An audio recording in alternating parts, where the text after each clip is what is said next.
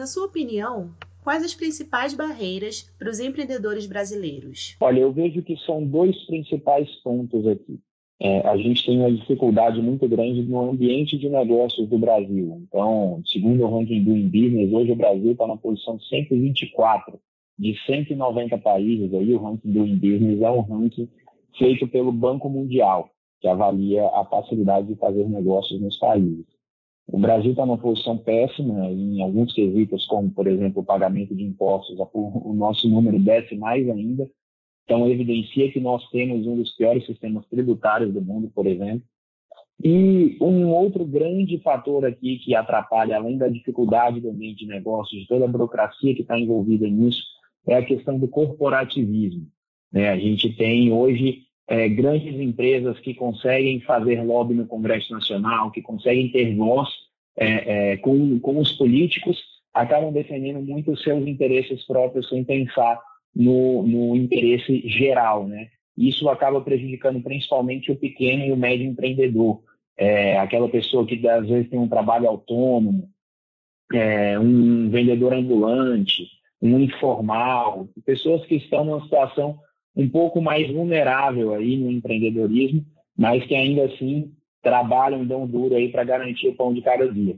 Essas são as duas principais barreiras para os empreendedores brasileiros. Um ambiente de negócios extremamente complexo e, e burocrático e o corporativismo aí que por parte de grandes companhias, de interesses é, únicos e, e individuais aí acabam problematizando a vida do, do, empreendedor. E você pode comentar sobre a medida provisória que tem como objetivo melhorar o ambiente de negócios? Claro. A medida provisória do ambiente de negócios foi assinada pelo presidente no finzinho do mês de março, é, precisa ser agora analisada pelo Congresso, e ela vem justamente para atacar esse primeiro ponto que eu levantei, que é a questão da dificuldade do nosso ambiente de negócios.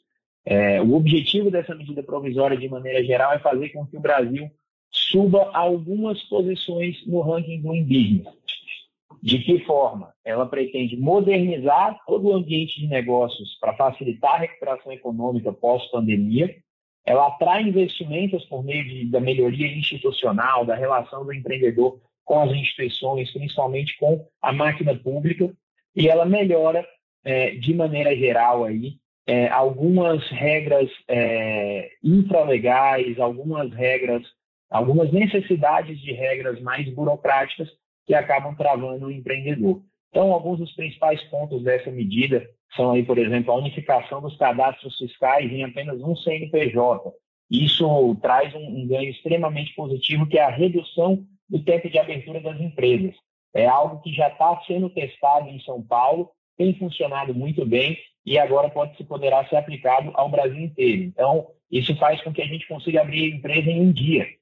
É, outra questão que parece é, simples, mas é extremamente importante aqui também, é a questão do registro do nome das empresas. Ele vai poder ser feito de forma totalmente automatizada em questão de segundos. É, é inacreditável a gente pensar que, em pleno século XXI, é, momento em que o mundo passa por uma transformação digital muito forte, ou a gente ainda precisa recorrer é, a meios físicos de registro de empresas, seja um simples registro de nome. É, além disso, essa MP do ambiente de negócios também vai desjudicializar as cobranças administrativas dos conselhos de classe. Dessa forma, o que ela faz na prática é pegar as cobranças que, que, que as empresas têm, que as empresas sofrem, é, com as dívidas que, as, que essas empresas estão sendo executadas, ela vai tirar um viés jurídico, é, é, diminuindo aí a necessidade de, de, de, processos e recursos no judiciário, trazendo isso para uma vara mais para uma seara mais negocial, facilitando aí de forma geral é, o, o, a relação do empreendedor com seus fornecedores, com seus clientes e tudo mais. É, a questão da segurança jurídica também na execução de contratos é um ponto extremamente positivo. Isso também pode ajudar aí a, na parte de recuperação de dívidas, é, no, nos sistemas que vão funcionar acerca desse tema. E por último aí alguns outros pontos que são extremamente importantes, mas também parecem simples, é que, por exemplo, um dos pontos mais críticos hoje do Brasil é a obtenção de eletricidade. É, o Brasil tá, ocupa uma posição também ruim, é, não tão ruim quanto, por exemplo, o pagamento de impostos, mas é uma posição ruim também no ranking de facilidade de ambiente de negócios em relação a uma empresa que precisa, que está começando e precisa ter o acesso à energia elétrica. Então, esse prazo ele é fixado em cinco dias e a grande questão aqui é que muitas vezes fica faltando ali um, um, um carimbo, fica faltando uma vistoria, uma coisa simples. Então, se isso não for feito em cinco dias, vai ter aprovação tácita, ou seja, o empreendedor já vai conseguir garantir o seu acesso se o problema de atraso for por uma ineficiência do Estado. E o último ponto que eu queria destacar aqui é a questão, por exemplo, das importações. É, hoje, para você conseguir uma licença de importação de um produto, existe uma burocracia enorme. Então, tem algumas exigências que são excessivas, que são desnecessárias, e essa medida provisória também retira e facilita o trabalho de quem quer importar produtos para vender aqui no Brasil. E o que é preciso ser feito para criar um ambiente de negócios saudável no Brasil? Quando a gente fala de ambiente de negócios do Brasil, é inevitável não falar de burocracia.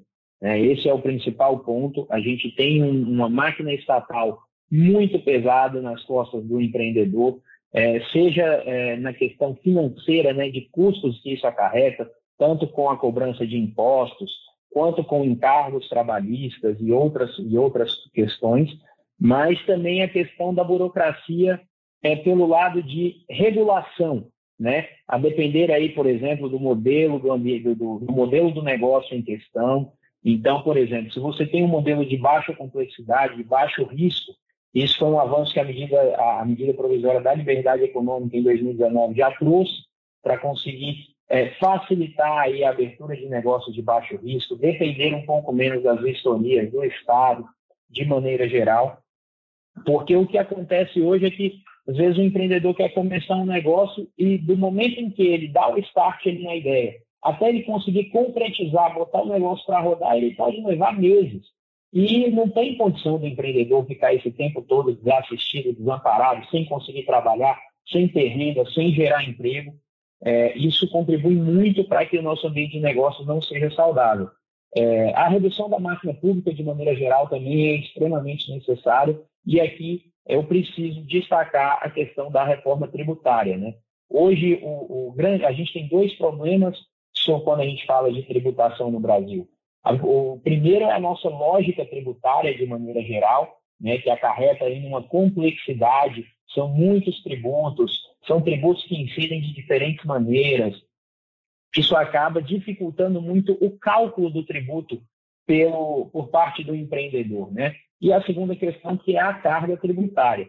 É, a reforma tributária em discussão hoje no Congresso, ela não mexe necessariamente na carga, mas ao mexer justamente ali na simplificação dos tributos, ela faz com que os empreendedores gastem menos tempo, menos recursos, menos dinheiro, menos pessoas para conseguir calcular quanto de impostos eles vão ter que pagar ali no, no, no, fim do mês, no fim do ano, a depender aí de cada tributo. Então, esse é um ponto que também parece simples, mas só para ter uma ideia, o Brasil hoje, o empreendedor no Brasil gasta mais de 1.500 horas por ano só para calcular quanto de imposto ele vai ter que pagar. Então, é, quando a gente faz uma simplificação tributária, é, reduz o número de impostos, simplifica todo esse sistema, esse fato ajuda bastante a gente a conseguir criar um ambiente de negócios mais saudável no Brasil. Na sua opinião, qual o melhor caminho para quem deseja começar a empreender? Se me permite dar uma, uma dica principal aqui, é ter sempre uma boa ideia focada em resolver um problema. Né? E aí, como é que desenvolve esse processo? É, eu recomendo sempre que busque entender os problemas ao seu redor, os problemas dos seus amigos, dos seus vizinhos, da sua família, tenta encontrar no dia a dia o que, que é um problema ali que você poderia resolver de alguma maneira. Seja uma solução criativa, que nunca foi testada antes e que pode ser implementada, ou então alguma coisa que você já viu funcionar, por exemplo, em outro meio. É, alguma coisa, por exemplo, relacionada à educação, que pode funcionar na área da saúde, que pode funcionar é, para um pequeno empreendedor. Encontrar uma boa ideia que foca em resolver problemas da sociedade é quase uma garantia de sucesso aí para quem deseja começar a empreender. E aí é necessário sempre tentar testar ao máximo essas ideias antes de colocar em prática, antes de colocar o carro na rua, né, por assim dizer. Então, é, tentar ver com os amigos, com as pessoas, com os familiares, os vizinhos, o máximo que conseguir testar a aderência desse negócio, né?